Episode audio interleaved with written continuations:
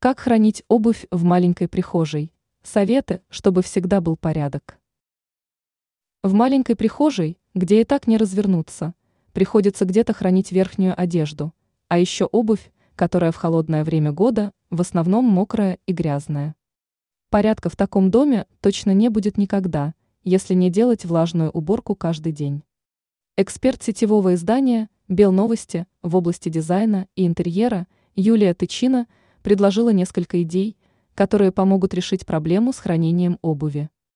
В новых домах жильцы часто обустраивают тамбуры, где и хранят пальто, куртки, сапоги и ботинки. Но так везет не всем. Вот самые популярные идеи на этот случай. Этажерка?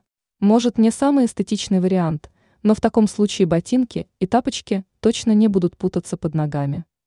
Опять же, будет решен вопрос с уборкой благодаря наличию поддонов с бортиками, которые будут удерживать грязь. Можно купить и обыкновенный поддон, куда можно будет ставить ботинки на время, пока не стечет грязь и вода.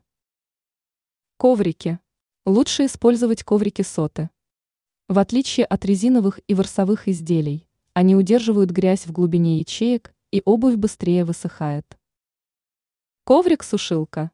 Это практичный вариант и мягкая альтернатива теплым полам, которые часто используют для сушки обуви.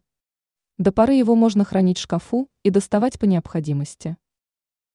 Подвесные органайзеры. Такие конструкции часто используют для домашних тапочек. Они не занимают полезное место на полу и выглядят как карманы для крепления на вертикальные поверхности. Ранее мы рассказывали, как сделать мрачную квартиру более приятной.